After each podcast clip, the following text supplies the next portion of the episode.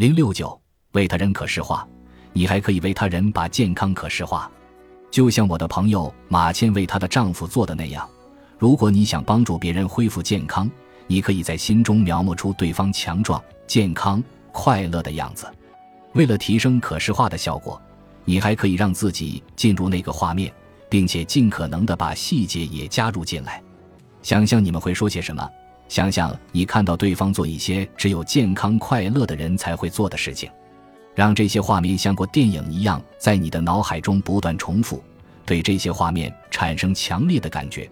就好像他们是真实存在的一样，尽管人归根到底只能创造自己的人生，但是如果对方也想恢复健康的话，这个方法能很好的帮助到他们。如果你能让对方也加入进来，一起进行可视化，那就更好了。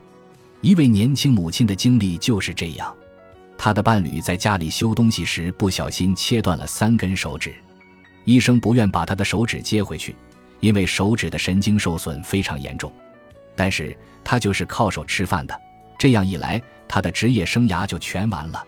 于是，他们还是要求医生把手指接了回来，但是他手指愈合的概率很低，几乎没有可能完全恢复了。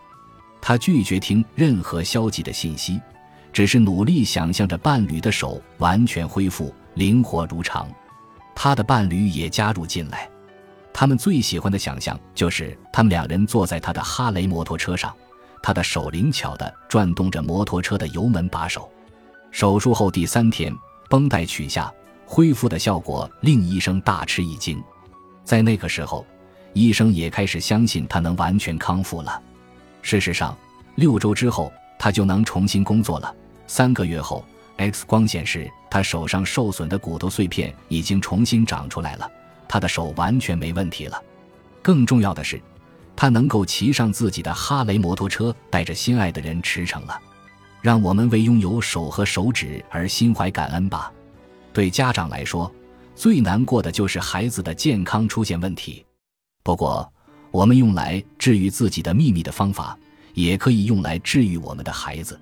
如果别人注定走上不同的道路，我们无法左右他们的人生，但是。孩子们不一样，他们更容易接受积极的思想和感受。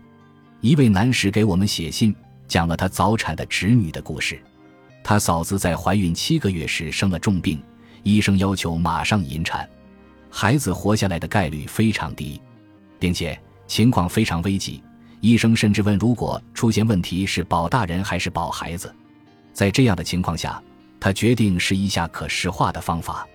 他想象自己抱着孩子说：“母子平安，谢天谢地。”他不断重复着这句话，直到侄女出生。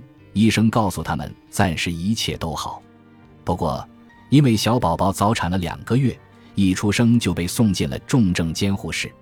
对于他能否活下来，医生还是表示悲观。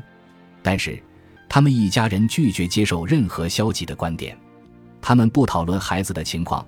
只是出去买来孩子的衣服，并且讨论着孩子究竟像谁。孩子小小的身上插满各种罐子和医疗器具，但是每天睡前，他都会想象自己跟侄女玩耍的画面，想象自己抱着她，他能看到她非常健康。六周后，他被接回了家，他已经完全康复了，就像正常的小孩子一样。让我们为这健康的一家而心怀感恩吧。